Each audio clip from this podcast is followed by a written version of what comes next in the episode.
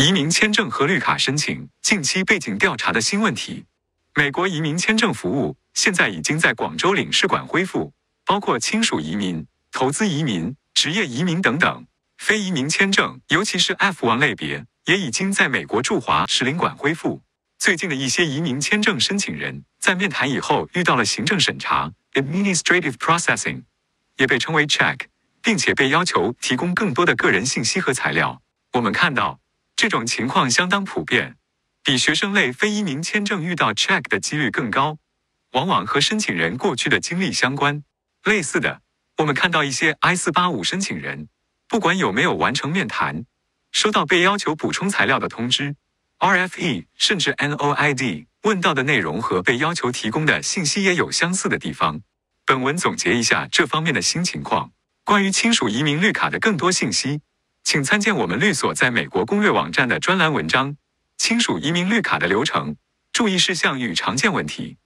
关于在广领馆办理移民签证，请参见广州领事馆处理移民签证拿到美国绿卡的详细流程。关于 I 四八五申请，请参见 I 四八五提交后的流程，以及被 RFE 或被拒怎么办。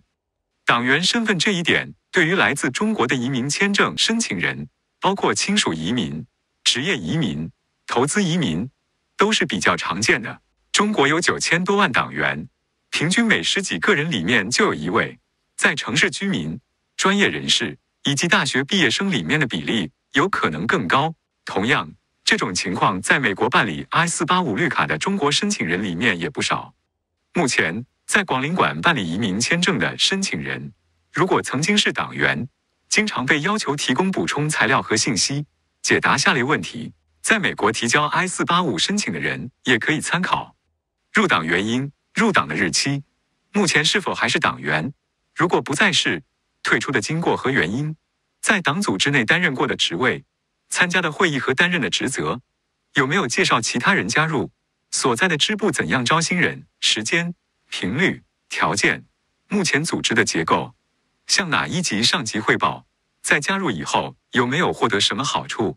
这是比较微妙的问题，有些人可能会在回答这个问题时出现毛病。个人对于意识形态和组织的看法，这个问题也有一些微妙，需要注意。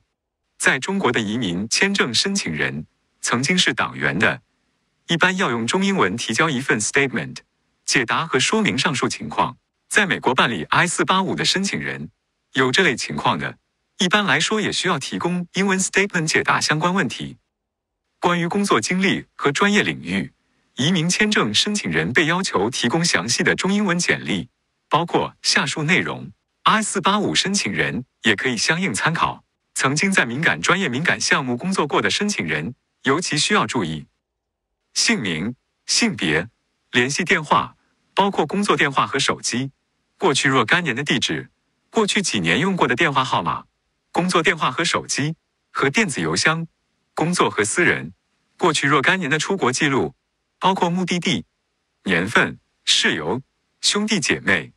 子女、配偶等亲属与申请人的关系、姓名、出生日期，过去用过的护照的号码，包括因公和因私护照，过去五年使用过的面向公众的社交媒体和用户名，过去所有的工作经历，包括公司名称、起止日期、职位、职责、申请人的教育经历。包括学校名、就读时间、专业、研究、论文题目、发表的论文和著作，包括题目、日期、发表在什么地方、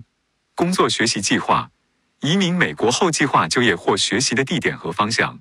对于美国绿卡申请人，不管是在美国境内办理 I 四八五，还是在境外办理移民签证，都需要注意以上要求，提供充足的文件和详细说明，避免延误申请处理。要指出的是，申请人并不需要已经在美国有一份工作，只要有一项就可以。